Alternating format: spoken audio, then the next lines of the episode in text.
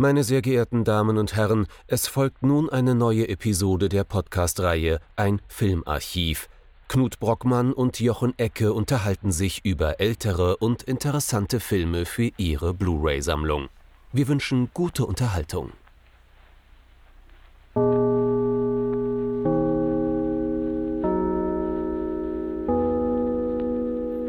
Hallo Knut. Hallo Jochen und hallo liebe Zuhörerinnen und Zuhörer zu wahrscheinlich unserer schwersten und schwierigsten Podcast-Folge bisher. Denn wir haben es mit einem Film zu tun, den wir so einfach gar nicht besprechen können. Was haben wir uns angeschaut? Es geht um Le Mani sulla città, auf Deutsch Hände über der Stadt, von Francesco Rosi aus dem Jahr 1963. Ein äußerst politischer italienischer Film also äußerst italienisch ist er nicht, aber äußerst politisch auf jeden Fall. Er ist aber italienisch. Er ist auch, ja, er ist auch sehr italienisch, das kann man durchaus auch sagen. Und ein durchaus schwieriger Film, der schwer zu beschreiben ist, der äußerst unkonventionell arbeitet und uns deshalb vor nicht unerhebliche Probleme stellen wird. Da stimme ich dir zu, ja. Nichtsdestotrotz, es hat sehr viel Spaß gemacht, ihn sich anzuschauen. So, dann versuchen wir mal in diesen Film einzusteigen. Versuchen wir es mit der Handlung. Worum geht's? Also ganz zentral geht's um was, das heute auch noch äußerst aktuell ist. Es geht nämlich eigentlich um Gentrifizierung. Der Film spielt in Napoli, auch Ende der 50er, Anfang der 60er. Und Napoli wird umgebaut. Na Napoli wird modernisiert und um neue Stadtteile erweitert. Das hat seine Gründe, nicht nur in der filmischen Realität, sondern auch in der tatsächlichen historischen. Italien erlebt in den 60er Jahren eine goldene Ära. Ganz ähnlich wie äh, das Wirtschaftswunder in Deutschland. Das Land wird modernisiert, äh, industrialisiert, äh, hat erhebliche wirtschaftliche Erfolge vorzuweisen und äh, zumindest für die bürgerliche Schicht geht's ganz eindeutig bergauf.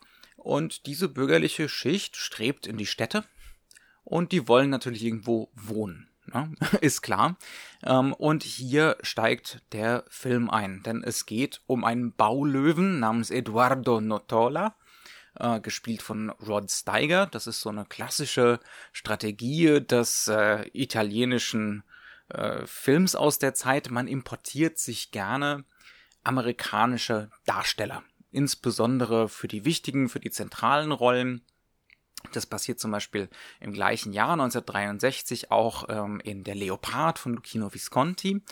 Äh, da hat man sich Burt Lancaster geholt äh, als als Patriarchen und hier ist es eben Rod Steiger. Im Gegensatz zu Burt Lancaster ist Rod Steiger natürlich kein großer Star. Er ist ein Method Actor, ein hervorragender Charakterdarsteller und genau dafür holt ihn sich Rosi auch. Er spielt hier also einen Immobilienhai.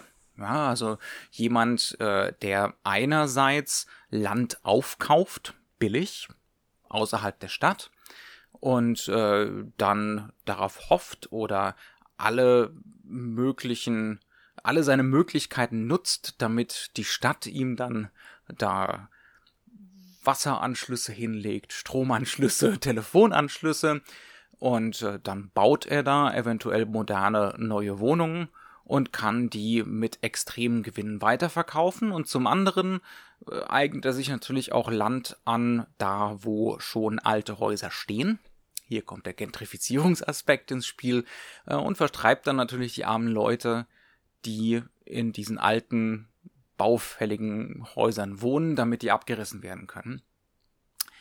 Und genau um so ein baufälliges Haus geht's eigentlich zentral, denn zu Anfang des Films äh, passiert etwas Unvorhergesehenes. Eines dieser Häuser wird abgerissen, das Haus nebendran stürzt mit ein.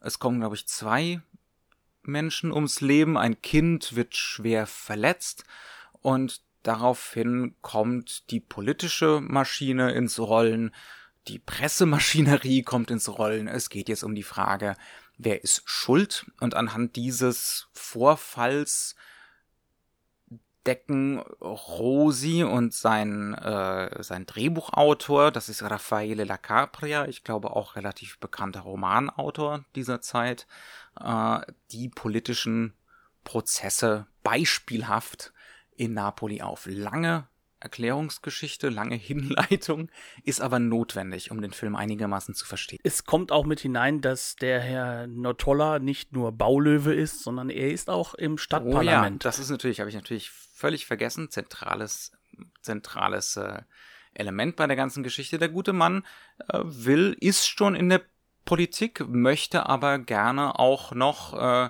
im, äh, in, im Stadtrat zuständig werden für alles, was mit Bau zu tun hat in der Stadt, äh, um sich selbst dann natürlich äh, möglichst geschickt und möglichst kostengünstig Genehmigungen ähm, erteilen zu können, äh, um ja, sein Geschäft zu optimieren, könnte man sagen. Er ist also auch mitten im Wahlkampf. Es geht auch ganz konkret um Wahlen im Film, ja. Genau, also das neue Stadtparlament wird demnächst gewählt werden und in diesem befinden sich ähm, drei Gruppierungen, die nicht als Parteien bezeichnet werden, sondern die relativ offen gehalten werden als die Linken, die Rechten und die Zentralisten.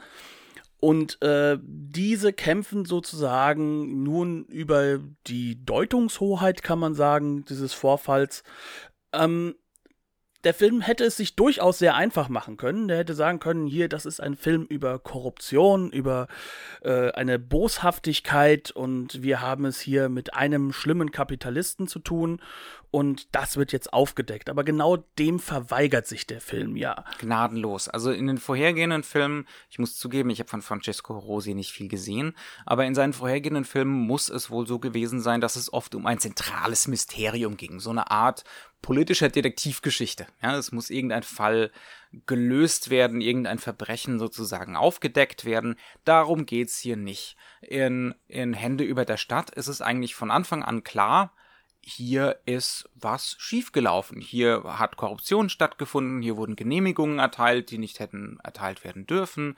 Äh, es ist ganz klar, das politische System und die Stadtverwaltung tragen Schuld an diesem Unfall und nicht nur an dem. Es findet überall Korruption statt. Äh, es geht immer auf Kosten der kleinen Leute, der Arbeiterklasse ähm, und die werden immer mehr aus der Stadt vertrieben und Menschen wie Notola füllen sich dabei die Taschen. Daran gibt's überhaupt keine Zweifel. Das heißt, die Frage, die der Film eher stellt, so hypothetisch, der Film hat auch ganz stark Züge fast von so einem soziologischen Experiment, könnte man sagen. In dem Sinne ist es auch ein Vorläufer äh, von Serien wie The Wire beispielsweise. Ja, also im Prinzip äh, macht der was ganz, ganz ähnliches.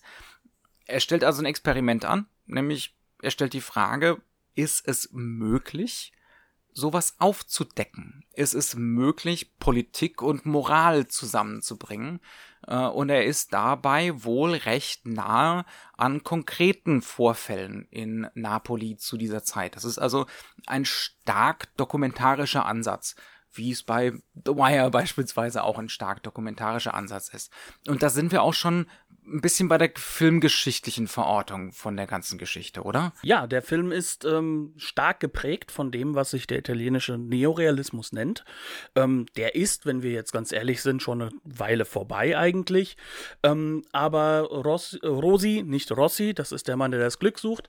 Ähm, Rosi ist definitiv jemand, der auch schon in der Phase als Assistent mitgearbeitet hatte und der sich auch sehr stark davon hat inspirieren lassen. Er war beispielsweise Assistent bei Lucchino Visconti, äh, bei La Terra Trema, noch in den 40er Jahren. Das heißt, es war einer der zentralen Filme des Neorealismus. Der Mann weiß also Bescheid. Ja, und ähm, man sieht es aber auch an allen Ecken und Enden. Also, das fängt schon damit an, wenn wir uns mit dem Neorealismus beschäftigen, dann könnte man sagen, ja gut, die nehmen halt eine Kamera und dann tun sie nichts mehr und dann haben sie ja die Realität eingefangen.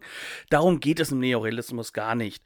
Sondern es geht zwar darum, dass man auf die Straßen geht, dass, dass eine starke Evidenz im Bild auch wieder vorkommt, vorkommt. Mhm, also aber so wenig Studioaufnahmen wie möglich, genau. so wenig Glamour wie möglich, äh, so viel tatsächliche, ja, wie du es gesagt hast, Straßenaufnahmen, echte Wohnungen, echte Menschen. Es wurde auch ganz oft mit Laiendarstellern gearbeitet, beispielsweise. Ja. Genau, und es sind halt einfach Strategien gewählt worden, die ein sehr, sehr direktes Erzählen zwar darstellen, also es hat was Dokumentarisches manchmal auch im Bild vom, vom visuellen her, Gleichzeitig ist aber das, was sozusagen das, die Realität ist, nicht das, was eben hier Face Value vor uns steht, sondern, um es mit Roland Barth auszudrücken, es geht darum, das sichtbar zu machen, was die Bürgerlichkeit selbst gerne verbergen würde. Also er bezeichnet sozusagen das auch ähm, diese Art des Films als eine moralische Kategorie. Also ähm, es geht hier nicht um den Realitätsbegriff dessen, dass wir auf der Straße was sehen, sondern das, was wird uns eigentlich nicht gezeigt normalerweise. Der, man muss sagen, der Neorealismus ist eine ganz, ganz klare äh, Antwort auf die Probleme, die der Faschismus halt offengelegt hatte. Das fängt beispielsweise einfach auch dabei an, was hier für Protagonisten gewählt werden. Die Protagonisten im Neorealismus sind ganz oft kleine Leute, Leute aus der Arbeiterklasse, Handwerker und so weiter und so fort. Also die Menschen, die im italienischen Kino des Faschismus äh, definitiv nicht auf der Leinwand zu sehen waren. Von dem lässt sich Hände über der Stadt sehr, sehr deutlich auch beeinflussen. Also wir haben auch eine klare Kamerastrategie im, äh, auf die Straße zu gehen. Wir haben es hier auch mit dokumentarischen Stilen zu tun, wobei wir sagen müssen, dass halt eben auch noch andere Methoden mit reinfließen. Also Extrem künstliche und ästhetisierende. Also ja. ist, ja. Also das ist nicht zuletzt, also das ist, der Kameramann heißt Gianni Di Venanzo, äh, ist einer der ganz großen italienischen Schwarz-Weiß-Kameramänner und der hat nicht nur mit Rosi zusammengearbeitet, sondern beispielsweise äh, bei Achteinhalb mit Fellini und äh, hat unglaublich viele der wirklich großen Michelangelo Antonioni Klassiker gedreht und das sind nun beides keine Filmemacher, die besonders großen Wert auf konventionellen Realismus legen. Definitiv nicht. Also sie suchen sich zwar diese Strategien aus verschiedenen Bereichen da heraus, aber dieser Realismus in Anführungszeichen, den wir dann sehen, dieses Immanente, dieses Direkte, ist sehr, sehr stark konstruiert. Und das darzustellen und das hier auch, ähm, sag ich mal, zu erklären in, in einem Podcast ohne Bild, ist, ist äh, ungeheuer schwer. Wollen wir uns mal ein Beispiel raussuchen? Ja, dann lass uns das mal machen. Ähm, wir können uns zum Beispiel gleich mit der Anfangssequenz beschäftigen. Also wir lernen im Endeffekt äh, den Charakter von Rod Steiger, den Notola, ähm, lernen wir kennen, wie er außerhalb der Stadt eine Gruppe wohl Investoren darstellen möchte, was er mit dem Land machen könnte und was er machen möchte. Und ähm, das Ganze ist so inszeniert, dass wir ein unglaublich symbolisches Bild haben, denn wir sehen im Hintergrund schon Dinge, die halt auch neu gebaut sind. Wir sehen, dass dort ein Teil der Stadt ist, die jetzt äh, Napoli nicht so ähnlich sehen wie das, was das Napoli dieser Zeit eigentlich war. Ähm, und es ist so aufgebaut, dass uns ganz glasklar ist, das ist auf Stelzen gebaut. Das ist, also wir haben hier eine hohe Symbolik. Gleichzeitig ist es so, dass der Film äh, in dem Moment, äh, in dem er in die ja, Credits gehen möchte, ähm, Bilder von der Stadt von oben zeigt. Aber er macht das halt nicht so, wie man sich das vorstellen würde, dass er jetzt einfach einen Cut macht und wir haben eine vielleicht schöne Flugsequenz, sondern er zeigt uns Hubschrauber, die vor Ort sind, die die Leute hinbringen und auch wieder wegbringen. Und im Endeffekt steigen wir mit der Kamera in einen solchen Hubschrauber hinein. Und die Bilder werden dann natürlich relativ ruckelig, sie werden sehr klar immanent. Also man merkt richtig, dass hier da irgendwas fliegt. Wir merken, dass das jetzt nichts ist, ähm, was irgendwo außerhalb des, des, des ähm, der, der Filmwelt stattfindet, sondern die Kamera. Definitiv keine modernen Drohnenaufnahmen. Nein, definitiv nicht. Sondern wir wissen halt einfach, das ist jetzt diegetisch in der Filmwelt mit einem Hubschrauber gemacht. Gleichzeitig sind es aber Bilder, die natürlich auch einen sehr, sehr starken symbolischen Wert in sich tragen.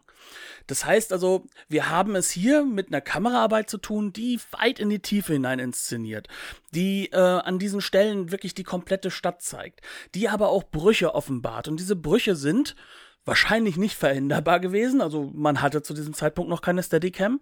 Auf der anderen Seite sind es aber Bilder, die auch genauso gewollt sind. Es sollen diese Ruckeleien kommen, es sollen diese Elemente reinkommen, die einfach zeigen, dass das hier nicht klar ist, dass das hier nicht sicher ist, sondern der ganze Film soll das aufbauen. Und gleichzeitig wird das mit einer Musik unterlegt, die theatralisch ist, die aus den 40ern stammen könnte, die so extrem ist, dass auch da wiederum offengelegt wird, dass sie theatralisch ist.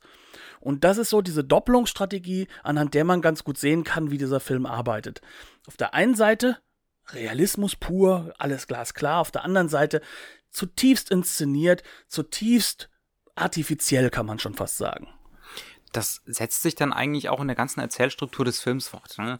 Ähm, in der Inhaltsangabe klang das jetzt möglicherweise so, als wäre Rod Steigers Figur zentral, als wäre das der Protagonist. Es gibt dann noch eine andere Figur. Äh, der Mann heißt De Vita, das ist äh, der Anführer oder der, äh, ja, also der Vorsitzende der linken Fraktion im Stadtrat, äh, der dann sozusagen diese moralische Investigation vorantreibt. Aber man kann wirklich nicht sagen, dass einer von beiden äh, Protagonist dieser ganzen Geschichte wäre. Es gibt im konventionellen Sinne keinen Protagonisten in dem Film. Und das macht sich insbesondere in der Kameraarbeit bemerkbar.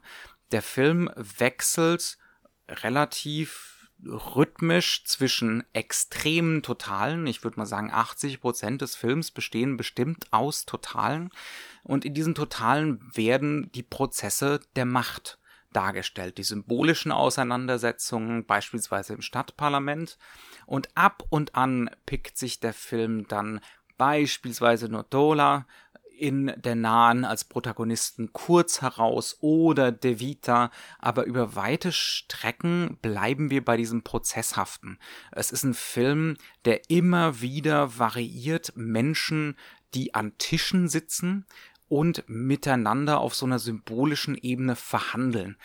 Das, wer, wer das sieht und da nicht sofort an beispielsweise an diverse Szenen aus der Pate denken muss, äh, dem kann ich auch nicht helfen. Das ist ein ganz, ganz klarer und ganz großer Einfluss auf Coppola. Das ist unmittelbar zu sehen und nicht nur auf Coppola. Ähm,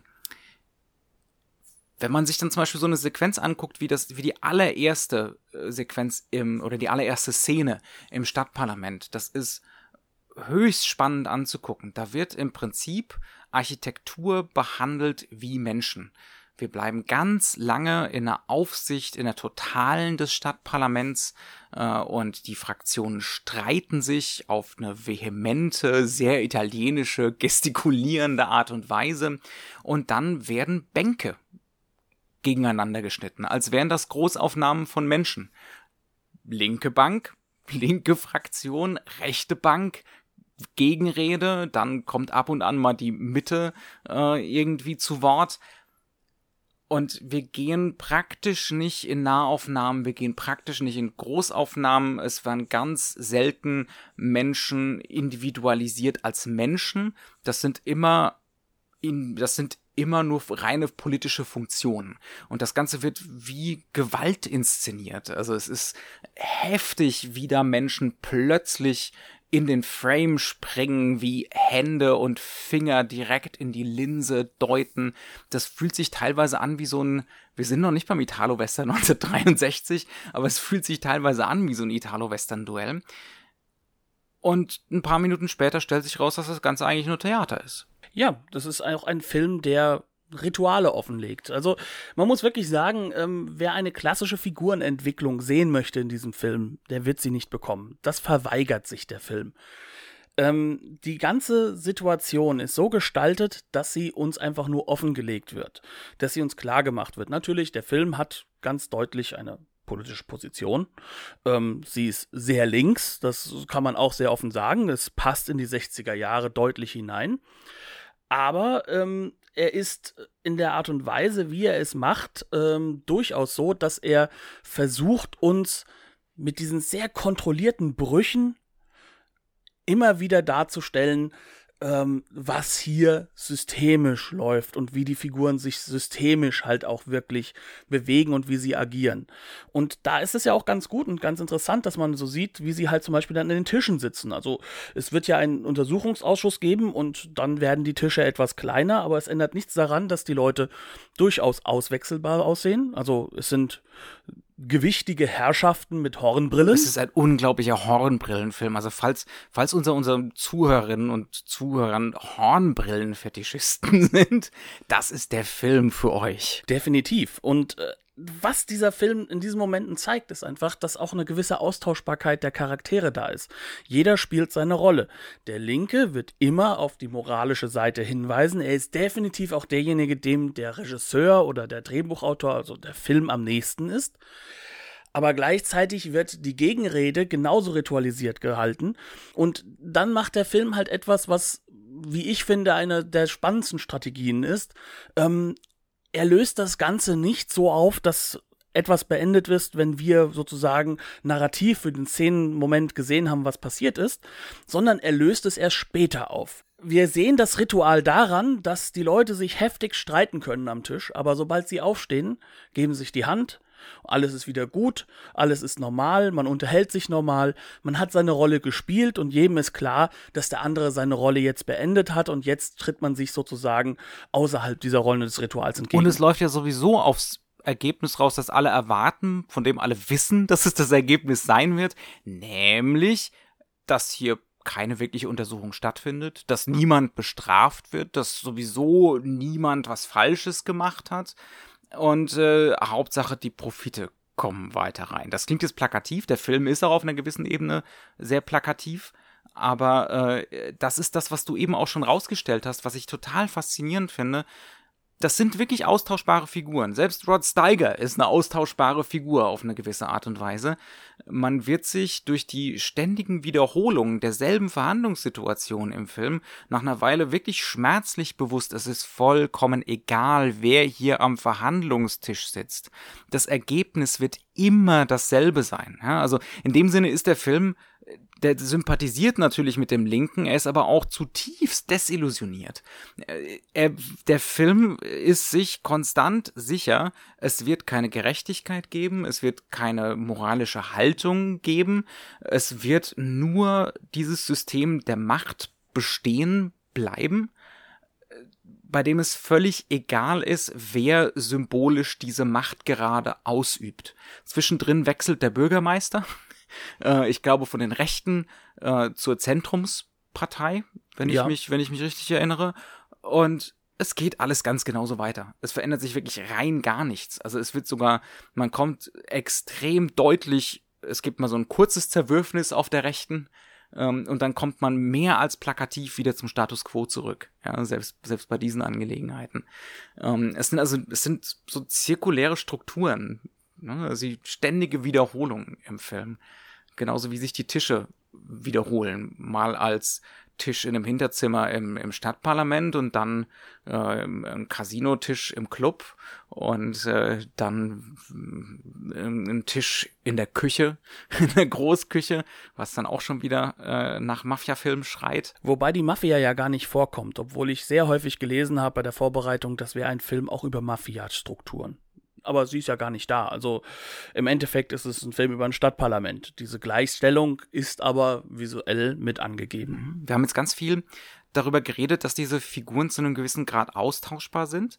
Und das ist ein Vorwurf, der Rosi wohl immer wieder gemacht wird. Das sind keine interessanten Menschen und dass er nicht vernünftig charakterisiert. Da würde ich aber stark dagegen halten. Macht er aber doch aber nicht auf so klassische psychologisierende Art und Weise. Ähm, Rosi arbeitet ganz, ganz, ganz stark mit Umgebungen, mit, äh, mit Häusern, mit Räumen. Eine Sequenz ist mir da zum Beispiel ganz eindrücklich im Kopf geblieben. Wir sehen den Bürgermeister, das ist dann noch der Bürgermeister der Rechten, äh, ein nicht ganz schlanker Mann, der äh, an seinem Pool sitzt und mit einem Ruder im Pool rudert, was natürlich auch schon stark lächerlich aussieht. Und ähm, dann kommt was, was für den Film typisch ist. Er wird ins Haus gerufen und im konventionellen Film würden wir diesen Laufweg weglassen. Aber stattdessen zeigt die Kamera in der Aufsicht den kompletten langen Laufweg. Wir sehen wie groß sein Haus ist. Wir sehen nochmal den Pool. Wir sehen, dass das Haus wohl auf einem Hügel über der Stadt thront.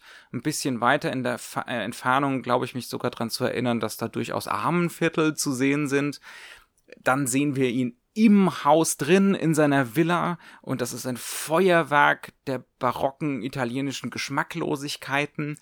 Der ähm, teuren barocken italienischen Geschmacklosigkeiten. Ganz genau. Aber das ist relativ subtil. Also es ist jetzt nicht äh, total in your face, ja. Aber der Film, und das ist wohl dann auch so eine Weiterentwicklung dieser Sichtbarmachungsstrategien des Neorealismus, der Film schneidet eben dann nicht weg, wo konventionelle Filme wegschneiden würden. Beispielsweise äh, auch bei einer Szene am Verhandlungstisch es ist klar, was das Ergebnis sein wird, nämlich alle haben vorschriftsgemäß gehandelt und der Linke sagt, nee, das kann ich mir nicht vorstellen, da müssen wir jetzt weitere Nachforschungen anstellen und damit wäre die Szene im konventionellen Film vorbei. Aber bei Rosi geht die Szene weiter, nämlich jeder muss sich die Hände schütteln alle gegenseitig, teilweise in, das ist durchaus selten im Film, in Großaufnahmen. Und so macht er dann deutlich, das ist hier ein Ritual, das ist kein wirklicher Untersuchungsausschuss, das Ergebnis steht schon fest, die Machtstruktur bleibt bestehen, es ist völlig wurscht, wer sich hier die Hände schüttelt, wichtig ist nur, dass Hände geschüttelt werden. Was aber auch sehr wichtig ist und da kommt halt auch der Punkt mit rein, warum der Film nicht so in your face ist damit bis auf solche Sachen wie zum Beispiel, dass die Hände mal in der Nahaufnahme geschüttelt werden, wird er sich ja diese Nahaufnahmen immer wieder einfach weglassen. Er wird sie, er wird sie sich sparen. Es ist ein ganz zentrales Element, dass du, dass wir, wenn wir durch die reichen Hallen durchgehen, wir gar nicht in diesen Moment hineinkommen, in dem wir wirklich glasklar irgendwo darauf hingewiesen werden, dass, dass das hier alles Reichtum ist. Also wir werden das, das Schönste und das Reichste und, und das Prunkvollste jetzt nicht noch in der Nahaufnahme gezeigt bekommen. Es ist keine Strategie da, die unseren Blick halt verstellen soll. Also in dieser Hinsicht ist es wirklich auch wieder ein Kino, das extreme Tiefenschärfe erlaubt, das ähm, immer wieder den Blick des, des äh, Zuschauers auch auf offen lässt. Und trotzdem gleichzeitig genau diese Äußerlichkeit nimmt, um eigentlich die Figur in ihrer Rolle zu charakterisieren. Das heißt jetzt nicht als Persönlichkeit, sondern in ihrer Rolle. Und das ist halt eben das Zentrale, was dabei wichtig ist. Das ist also das ist ein bisschen der wahr gewordene Traum des André Bazin, der ganze Film, oder?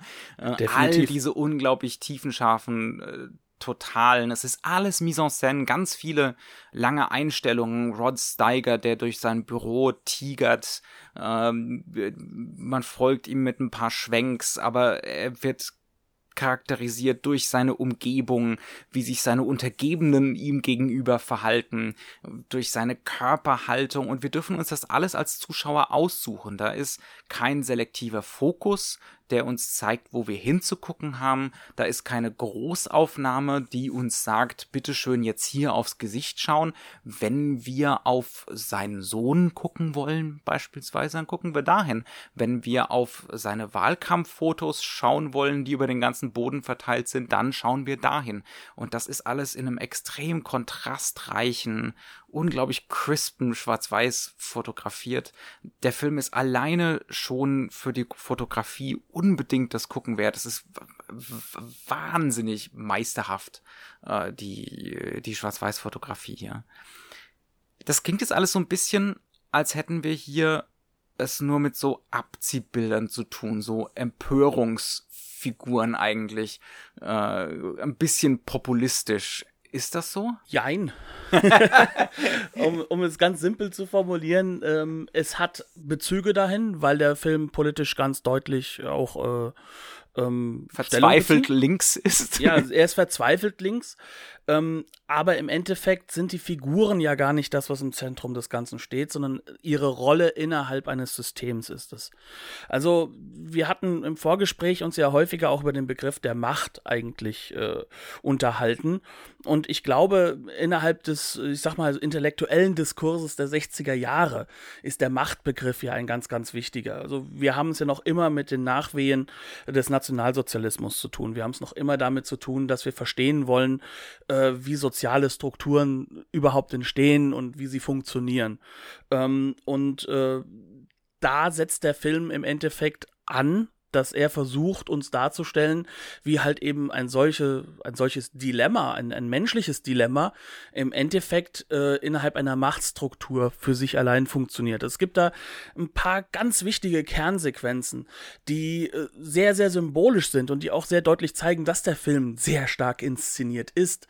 Ähm, zum einen gibt es eine Sequenz, äh, wer der ähm, Bürgermeister, der Alte, also der, der von den Rechten, ähm, wie er gerade rausgeht aus dem Stadtparlament und es kommen die ganzen Bittsteller und Leute und wollen ihr Leid klagen. Und wie antwortet er? Er gibt Geldscheine raus. Er, er, er gibt den Leuten Geldscheine, er hört gar nicht zu, er redet weiter mit seinem Gegenüber und sagt dann nur, hier sehen Sie, so wird Politik gemacht. Ähm, das ist in your face, das ist glasklar, aber es geht ja auch hier nicht darum, dass er der böse Politiker ist, sondern es ist halt sozusagen eine, eine Machtsituation und die wird der zentralistische äh, Bürgermeister ganz genauso wieder ausfüllen. Moral hat innerhalb dieses Systems einfach keinerlei Platz. Und das ist es, was, den, was der Film sehr, sehr deutlich und klar formuliert. Das ist eine tiefe Verzweiflung, die aus dem Film spricht und die auch uns, glaube ich, heute ganz viel zu sagen hat. Dieses Gefühl von, es ist vollkommen egal, wer der Akteur ist. Das Endergebnis ist immer noch dasselbe. Äh, und zu dem Zeitpunkt, wo wir das aufnehmen, war noch keine Bundestagswahl, ähm, aber äh, eigentlich müsste uns dieses Gefühl doch irgendwie bekannt vorkommen, glaube ich.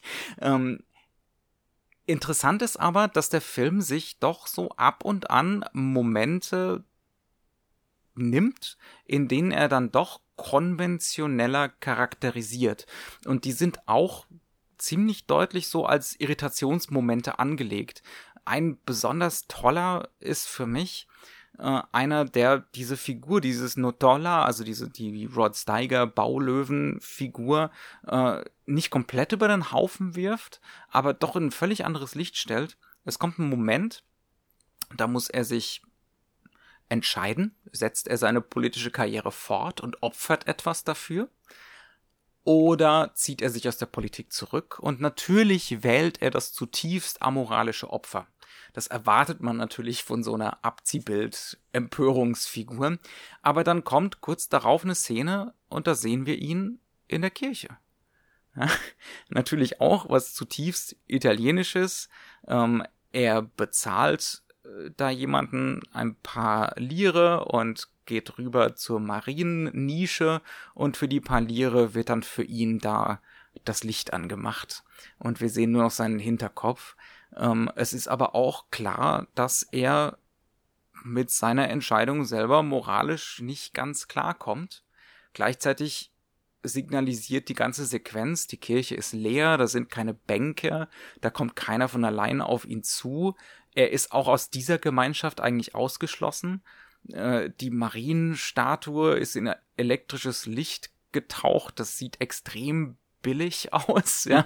Also weit entfernt von einem tatsächlichen äh, religiösen Moment oder so. Und er bezahlt dafür. Es ist eine Transaktion, ja, wie alle anderen auch. Genau. Ähm, also das macht ihn dann für einen Moment doch auch zu so einer tragischen Figur. Er ist genauso in diesem Machtgeflecht gefangen und als Individuum vollkommen irrelevant eigentlich. Wenn er nicht die amoralische Entscheidung trifft, dann tut's jemand anderes an seiner Stelle. Im Endeffekt ist es so, dass die Machtstrukturen oberhalb dessen steht, was die einzelnen Personen sind.